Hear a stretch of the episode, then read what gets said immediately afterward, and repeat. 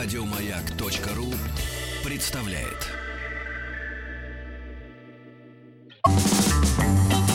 Хочу все знать. Внеклассное чтение.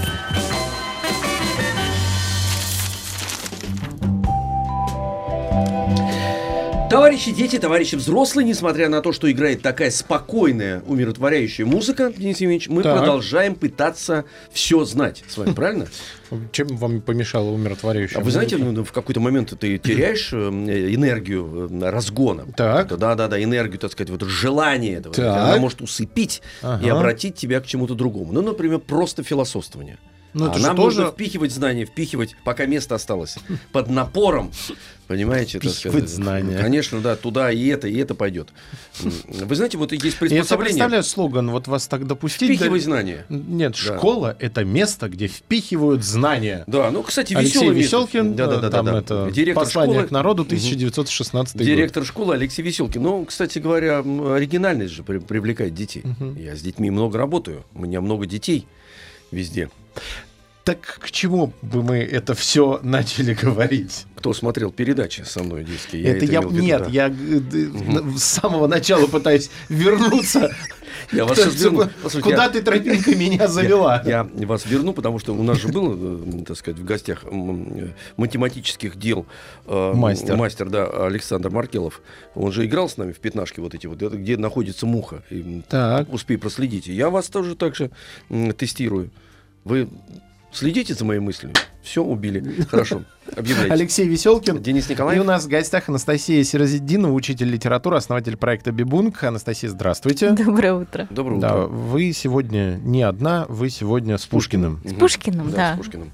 С прошлого раза еще Мгм. хожу с Пушкиным сегодня. Ну, надо ходить с Пушкиным, кстати говоря. Я вот понимаю, что сейчас занимаюсь непосредственно произведением Александра э, эм, Сергеевича, Сергеевича. да, Пушкина.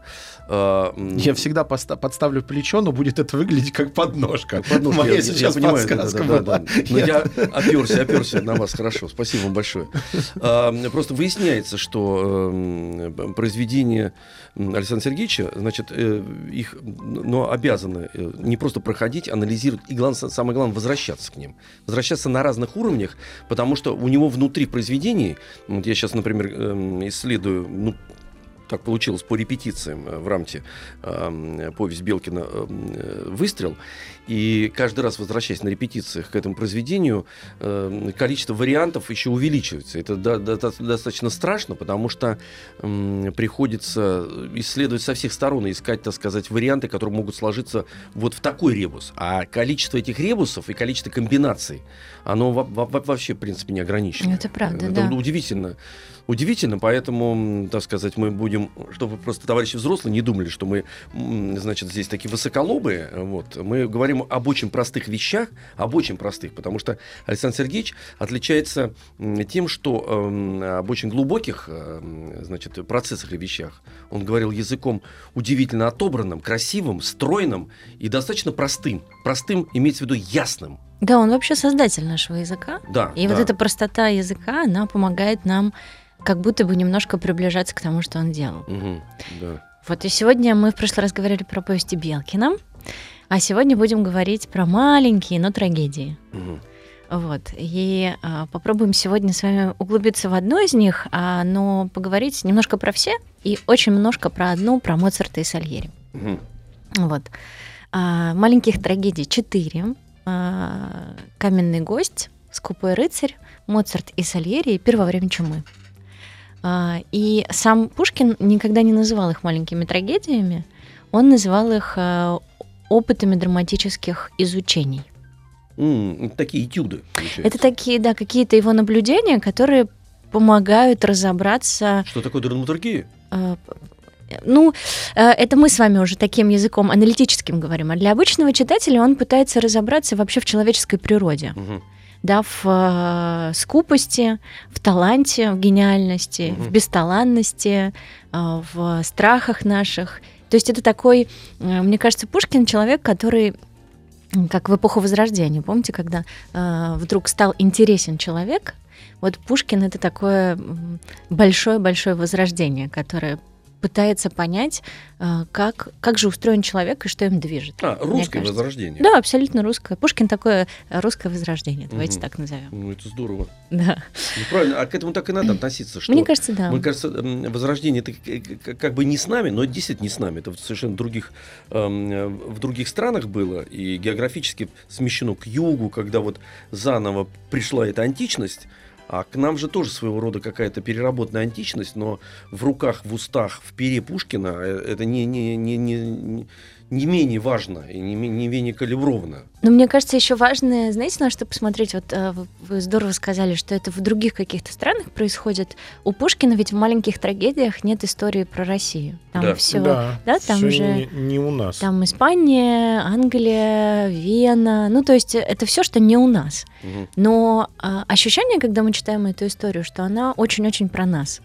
Как будто она такой отголосок а, того, что происходило в других странах. Это, мне кажется, потому что возникает история про человека. И неважно, в каком месте она возникает, если Мгм. она про человека. Да-да-да. И античность, вот возрождение, да, античность же а, это про эм, с, с- там с такой с греческой историей связано, да, с а, тем, что у греков в центре был всегда человек, Да. Человек- красота человеческого тела, а, духа, Мысли. мысли и так далее. И вот мне кажется, Пушкин очень-очень про это. Мгм. И здорово, если ты немножко знаешь что-то про античность, тебе чуть легче дается разговор с Александром Сергеевичем. Вот. Мгм. И Он, Да. извините, он, Давайте. кстати говоря, очень часто употреблял эм, эм, и в, в свои произведения, в размышления вставлял э, имена античных героев. да, очень и, много, и да. географически даже названия, для него это было важно. Это просто любопытно, как он, э, вот сейчас, я первый раз это, кстати говоря, вот Мгм. тоже формулирую, что его конструкции, если так можно назвать, извините за это. Ну, такое, можно, да, мне кажется, да, нет? вот что он осознанно туда вводил этих персонажей, потому что они для него много значили. Он напрямую себя связывал с искусством, с величайшим искусством философами античности. Конечно, он, он- ну вообще, если говорить про искусство вообще, то все, весь наш мир, э, созданный сейчас, мир живописи, скульптуры и вообще весь мир, который мы с вами лицезреем, это все греки. Мгм. Потом к ним э, прибавились римляне, ну и покатилось. Да, римляне, которые переработали греков. Ну да. Покатилось. И, пока- и покатил. И покатилось. Ша- шаром покати. Вот. И э, вот эта история э, обращения к тому, что уже было, и к тому, что уже было создано когда-то, это здорово, мне кажется, потому что это помогает, э, вообще литература, особенно Пушкин, помогает сотворить, осуществить эту связь времен, Мгм. что э, мы не одиноки в этом мире, что уже кто-то про это когда-то думал, может быть, не так э, плотно и не так, не знаю, ярко, глубоко, но про это точно уже поговорили. И здорово, когда писатели обращаются к тому, что уже было, и это что-то, то, что уже было, можно еще раз это обсудить, еще раз про это поговорить, потому что вся литература, все искусство очень актуальная вещь. И всегда оно с нами. Не, оно актуально, знаете, в каком смысле? Вот иногда говорят, что актуальное искусство это типа современное искусство, М. Вот, а потом, пройдя э, через э, череду времени, предположим, от- что-то от, эм, э, отлетает, отбрасывается, что-то м, что переосмысляется, и остаются такие, ну, эм, э, бриллианты уже, Ну э, да. связанные с этим, да.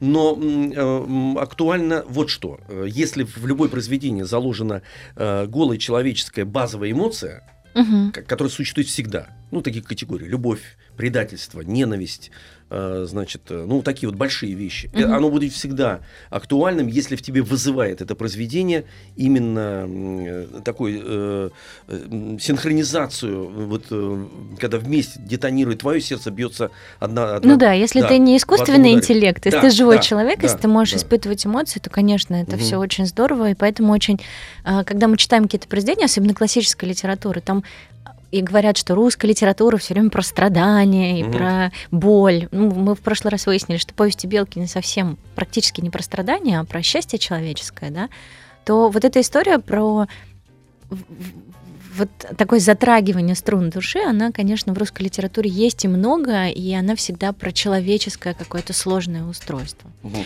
И вот маленькие трагедии про это, про э, три трагедии про человеческие страсти. А, Каменный гость, скупой рыцарь, Моцарт и Сальери. Это про а, там про любовь и про ревность, и про предательство, и про зависть в какой-то степени. А, а, а, первое время чумы это про испытание про Мгм. то, что, в общем, а, чтобы в- какая бывает расплата в жизни. Ну, это почти библейская история, потому что такая Да. переработанная. Да, да, А, да. У да, Пушкина вообще очень много таких вот каких-то отсылок э, и размышлений про Библию, ну, потому что Библия это не, не только про историю Бога, да, а про наши с вами человеческие какие-то Откуда взаимоотношения, мы, от- от- страсти. откуда мы и куда мы. И куда мы, да, Да. откуда и куда мы, это правда. Вот, а, и очень важно, что маленькие трагедии это связь еще не только с античностью, но и с Шекспиром, потому что а, они написаны пятистопным или шекспировским ямбом, говорят иногда так. Они в такой раска... такую раскачку, а, когда ты читаешь их, ты прям чувствуешь, что где-то ты это уже слышал. Если ты знаком с шекспировскими произведениями, то точно ты где-то с этим уже встречался. И это тоже такая дань а, большой литературной традиции, большому гению, который, ну, все, время есть сомнения, был он или не был. Да? Это был коллектив авторов или все-таки был один Шекспир, который все это создал? Вот человек интересно устроен, как спорит по поводу романа эм, «Тихий дон». Да, да. Один он написал. Один нет? ли он, да, написал, сколько ему было лет, что это невозможно. И также Шекспира, когда человек не находит объяснения Объяснения гению или чему-то правда. чуду, вот не находит объяснения чуду, он сразу говорит, что такого быть в принципе не может. Ну, вот. Он не находит объяснения м, пирамиде Хеопса, это и- инопланетяне. Да, да, да. Значит, не находит объяснения вот этому. Это, это значит коллектив авторов. Ну, это пытливый мозг Нет, ну, просто- человеческий. просто Мы не можем спокойно. Ну хорошо, хорошо, да. Но с другой стороны, эм, как мы э, не доверяем себе, иногда восторгаемся какими-то личностями, когда вот, ну, Александр Сергеевич, уже никуда не денешься, не может быть коллектив авторов. Ну, он один. Ну, это сейчас, да, потому что это Ну, вот, много ну, информации. Да, вот А допускаем дело. ситуацию, что через несколько тысяч лет там, или даже 10 тысяч лет э, следующая цивилизация, которая э, будет построена, ну, то есть разовьется, ну, предположим, 10 тысяч лет забыли, потом нашли, и будут также сидеть и гадать. Ну, мало информации, допустим, дойдет. Об Александре Сергеевиче? Ну, допустим. Я это вот сделаю, чтобы гипотетически. все дошло. Это понятно. Но вот с Шекспиром, мне кажется, такая же история, что когда он... э, Просто нет, наверное, с Пушкиным действительно так... э, Ну, он действительно в, тысячелетиях останется, если ничего не произойдет сверхъестественно. А с Шекспиром-то понятно, почему они... Когда он это делал, никто даже себе представить не мог, что э, что он творит, тогда еще не были готовы понять, что происходит, и сохранить память об этом. Когда Пушкин писал, сразу было понятно, он что пи- это гениально. Он, печ- не, он печатался и был очень популярным вообще. Он такой рок- рок-стар был, в Мгм. принципе, Александр Сергеевич. И все его поведение, Ну, его весь- все знали, о весь, нем его, весь его вид, да, он был очень популярным. Шекспир просто делал более прикладные вещи. Шекспир писал пьесы, которые сам же ставил и играл. Но более того, если вы Да, заметите, читать штуки. Шекспира, то у него герой Мгм, а, от первой к последней пьесе стареет. Мгм. То есть он писал для театра «Глобус», а, и герой у него возникал а, молодым в самой первой пьесе, и потихонечку-потихонечку Вот он, старел. ну, и- для себя же писал-то. Да, да, он Да. писал для вполне себе конкретного персонажа, который играл это все на сцене. Это Мгм. очень любопытно, и про Шекспира это, конечно, отдельная большая история. Ну, давайте так. э, Вот. А по поводу того, что вы сказали, что действительно там а, феномен чуда, да, что человек не может понять, как это возможно, поэтому надо обложить это какими-то легендами или лучше вообще забыть. И это, в, в этом плане очень здорово сделана трагедия Моцарта Сальери, потому что а, вот э, у меня несколько вопросов сразу возникает. Сколько там героев в Моцарте и Сальери? А, по, э, Моцарт и Сальери. Моцарт и Сальери. Но там есть еще скрипач, Ага. а, да, слепой, которого Моцарт приводит к Сальери и говорит, слушай, тут такая вещь, я тут а, мужика одного нашел, он слепой, а играет замечательно, вот послушай. А с другой стороны, можно подумать вот о чем. Если это метафора, может быть, это вообще один и тот же герой. Потому что в Моцарт и Сальери это история про э, человека, э, Сальери, который э, своим трудом э, зарабатывал себе на хлеб, на имя, честным трудом, про- поверяя э, алгеброй гармонию, да, то есть он трудоголик, который пытается, и он, кстати, при жизни Образованный. причем, образованный да, очень, он образованный. при жизни был намного популярнее какое-то время, Это, чем это даже отдельно об этом Моцарт. поговорим, да, потому что там есть э, колоссальные противоречия в произведении Александра Сергеевича. абсолютно, да. Да, он по, по- такую свинью, можно сказать, подложил Сальери, потому Абсолютно, что да. это совершенно два разных, э, две разные личности. Да, ну, во-первых, Сальери никогда не убивал Моцарта. Это Да. первое в А во- истории. во-вторых, был очень талантливым человеком, да. вот, очень- плодовитым, э, и он возглавлял же там типа академии какой-то. Да, да, даже. да. Он был сам а, какое-то время популярнее Моцарта намного, Много, и с- а Сальери, он- воспитал огромное количество учеников Вот, и так далее, но при этом почему-то Пушкин, конечно, гений, но свинью-то он действительно подложил, и эта история про... а, вот возникает вопрос, когда ты читаешь это произведение, ведь Моцарт приходит к Сальери как к другу, потому что он говорит, слушай, я тут Скажи, друг Сальери. да, произведение тут написал, послушай, пожалуйста. И вообще, когда люди творческие что-то создают, а, они очень редко кому-то прям хвастаются и показывают. Слушай, я тут Мгм. гениальное произведение создал. А он к нему приходит за дружеским советом, правда, и за учительским таким советом, за наставническим советом, потому что он говорит, слушай, по- послушай, мне кажется, какая-то фигня, Мгм. но может быть и гениально, не пойму, в общем. Я не могу разобраться, но ты человек умный, Да. образованный, с хорошим вкусом, может, ты подскажешь мне это. Да, да, и это очень важно, да. потому что... Но еще важнее сейчас прерваться, а потом мы вернемся обязательно. Хочу все знать. Внеклассные чтения.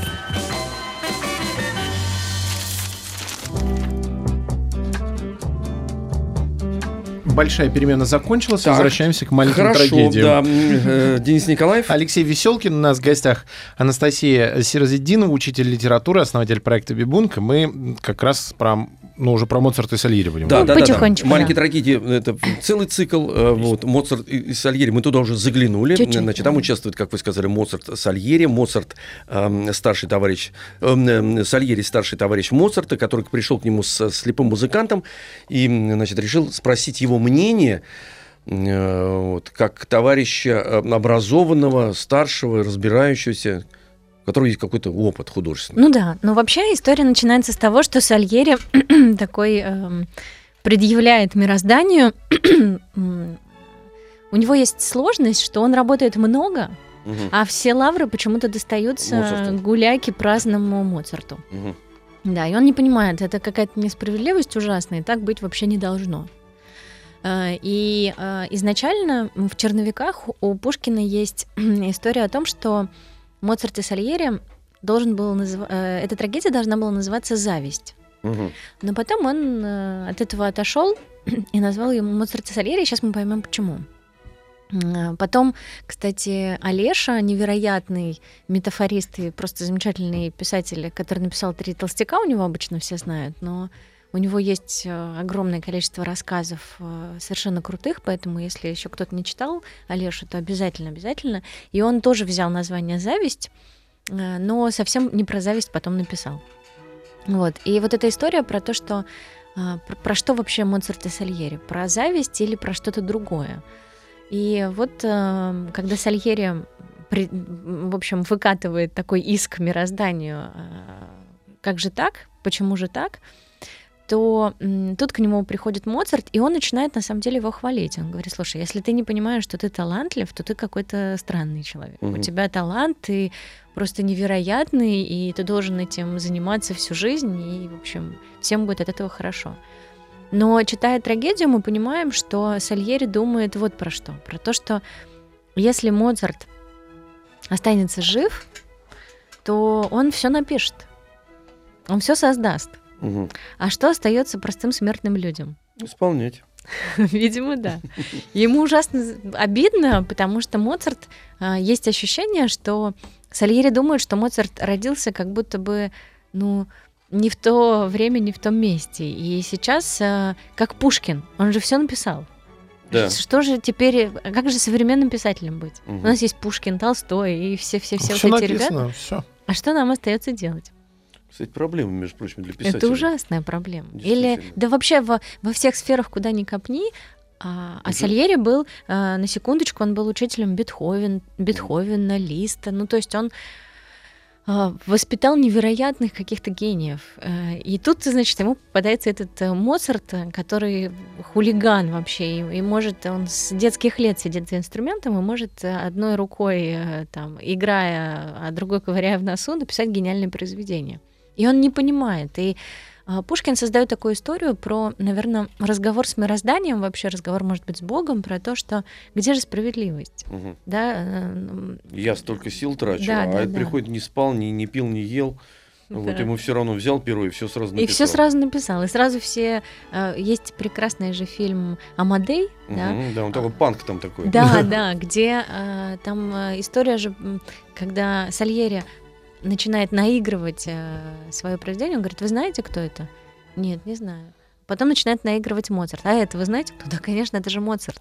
Ну и вот эта история Сальери, он, конечно, ущемлен невероятно, и Надо а, только еще раз сделать ремарку, что это все равно про вымышленных это это конечно. персонажей, обязательно, которые да, имеют спасибо сходство большое. с э, историческими перс- Да, потому что э, людьми. Это Да. важно, кстати говоря, Потому что ребят, мне за Сальери обидно, Обидно, обидно, постоянно. обидно. Да-да, э, Денис Евгеньевич, мне тоже было обидно, когда, когда я специально послушал его произведение, это очень грамотный был эм, э, композитор, но тут вопрос вот в чем. Мы постоянно, если вы будете эм, читать художественные произведения, сталкиваться с э, вот этим вот парадоксом э, художественной истории, художественной правды и правды исторической. И не старайтесь ее никогда, просто э, Да. совет профессионалов, никогда ее смыкать нельзя, Не потому что нужно. вы запутаетесь. Правда. Там одни противоречия. Это так же, как в абсолютно. произведениях э, Льва Николаевича Толстого, да что угодно можно взять, Ну, талантливое. это же история про то, что э, писатель — это человек, который нам предоставляет и представляет свой взгляд Он на питается проблему. этими, Да. эм, этими персонажами историческими, питается. Эм, вот, но создает м, свою реальность. Вот Да, всё дело. поэтому есть художественная история, есть история А есть история документальная. документальная, да, они поэтому это разные. здорово, если ну, это просто для, для себя нужно выстроить, а, договориться с самим собой, Мгм. что я сейчас не лезу. Особенно еще бывает такая штука, что когда мы читаем произведения, особенно в школе, и полемики много, да, споров много, а, про то, что как можно в школе а, читать произведения, ну, не самых приятных в жизни людей.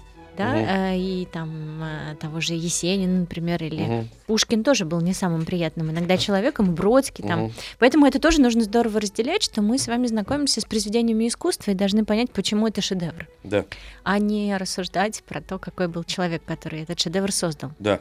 И Моцарт был тоже, кстати, не, не всегда самым э, приятным парнем. А Мягко вообще, говоря. ну да. А вообще эта история э, взята Пушкиным, э, это все пишется в Болдино, когда он сидит э, там, э, а вокруг бушует холера. Кстати, первое время чумы это Мгм. тоже история такая э, навеянная э, Карантином этим. карантином этим, в котором он находится. И э, плохо сейчас скажу, но карантин, э, видимо, дал нам, хо- хоть от него и погибали люди, но он дал нам невероятные произведения Пушкина, которые он создал во времена Болдина. Вообще авторов надо периодически запирать. Да, кстати. Или создавать им невыносимые условия. Вот этот еще один парадокс нам приходится. Видите, как говорим, об Александре Сергеевиче, начинаем вообще исследовать э, процесс, процесс создания шедевров, потому что действительно человек художественно одаренный в, в- в той или иной области, э, испытывая страдания и ущемления, некий дефицит так, информации что-то, или еще чего-то, он создает, он, грубо говоря, он создает собственный мир вокруг себя, э, вот вопреки. э, да, Ну или, да. или питаясь теми, теми ущемленными чувствами, которые в нем бушуют так или иначе. Но это говорят, что сытый человек ничего создать не может. может, он да? не может, должен да, быть да, да. голодный. Причем, да, э, чем, чем сильнее ранит ху- человека художника, вот, тем, тем, может быть, он больше ответит. э, Да, это вот такой парадокс. И вот про этот парадокс тоже э, в этой прекрасной, совершенно гениальной, маленькой, очень короткой, она правда очень короткая э, трагедия Моцарта и Сальери, тоже можно про это подумать, потому что это история про человека, который вот трудом маялся, маялся и не такой популярный, а вот Моцарт, это как в современном мире, знаете, есть люди, которые не знаю, врачи, э, люди, которые работают на заводах и вообще очень много тратят своих сил физических, а есть люди, которые, запи- ну там, блогеры, да, которые какой-то другой системой гораздо... Про блогера сказали, мне прям. Ну, в общем, это, это не хорошо и не плохо, это просто реалия такая, Да. которая, она, к сожалению, может быть, к счастью, присутствует в нашем мире. И вот э, это, э, эта история, важно еще посмотреть на Моцарта и Сальери с точки зрения того, что а, когда они находятся в, вместе, как происходит вообще момент убийства. А, Моцарт видит, что Сальери, он не отворачивается, он видит, что он, э, значит, наливает ему яд в бокал, и он, э, видя это, все равно выпивает эту историю. Про что это может быть? Про то, что Моцарт, э, Сальери и этот слепой скрипач это вообще один герой Мгм. произведения. Потому что и это такое самоубийство таланта. Э, Потому что э, иногда герой, э, вот, который возникает у Пушкина, он не может справиться с какими-то вещами, которые вокруг него возникают. И не зря здесь появляется такой слепой музыкант, потому что слепой музыкант это вообще очень такая странная история. Да? Ты не видишь, но ты при этом создаешь гениальную или играешь, исполняешь гениальную музыку. И это такая божественная история, что даже слепой музыкант и тот, э, значит, как-то заманил интерес Моцарта. Он его приволок э, к этому Сальери и показал, что посмотри, какой... Э, и он... Это еще история про то, что он говорит, посмотри, как мироздание иногда глумится все-таки. Угу. Да, что как оно иногда какие-то странные ходы делает. Вот и трудяга вроде как, и такой весь молодец, а вот нет. Вот есть человек, который мне интересен как будто больше, чем ты в какой-то момент. Бедный, слепой, уличный. Да. А Моцарт его... Да. А Моцарт его притащил и показал Сальери. Угу. Вот. И Сальери, конечно, в, в ужасном положении, э, совершенно в непонятной какой-то истории жизни своей, потому что и он э, э, и когда он все-таки видит, что Моцарт выпивает эту историю, он говорит: "Слушай, ты что выпил? Ты что? Погоди, ты выпил? Ты выпил?" Как будто он а, вроде как отравил его, но при этом и вроде как не хочет, чтобы он умирал. Ну, в общем, это невероятная парадоксальная история, которая заставляет нас задуматься вообще про талант человеческий, где вот эта грань э, дара, а где талант — это сложная работа. Вот талантливый человек э, — это тот, который просто так из воздуха берет свои какие-то вещи, или это тот человек, который много работает, а, много всего делает для того, чтобы как-то, в общем, а, закрепить себя в мироздании. Ну, э, вот из опыта работы в профессии угу. актерской, режиссерской, я могу сказать, что таланта хватает э, по молодости вот этой энергии, угу. но потом начинается неминуемо. Если ты не развиваешь его, если ты не делаешь следующего какого-то шага, то есть там есть какой-то потенциал заложенный, но потом неминуемо настает э, процесс э, отставания и потери темпа.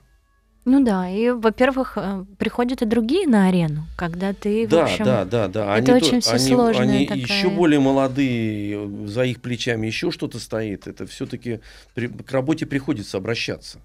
Знаете, ну да, и, и вот Моцарт и Сальери это как раз история про то, как мы смотрим вообще на, на свой талант в жизни, угу. да, на свое предназначение в жизни. Вот иногда нам говорят, слушай, ты такой талантливый в этом, тебе нужно это срочно делать.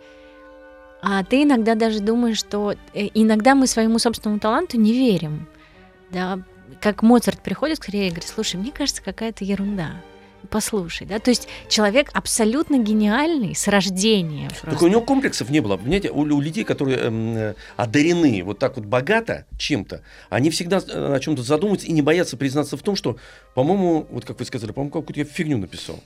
Или, да, ты самому себе не веришь, фигню, это правда. Или, или не фигню, да. То есть он гениальным произведением совершенно спокойно относится к тому, что или... Не, ну вообще это ненормально, если ты сразу считаешь, что то, что ты сделал, это гениально. Не, не, это тоже, тоже ненормально, правильно. Внеклассные чтения.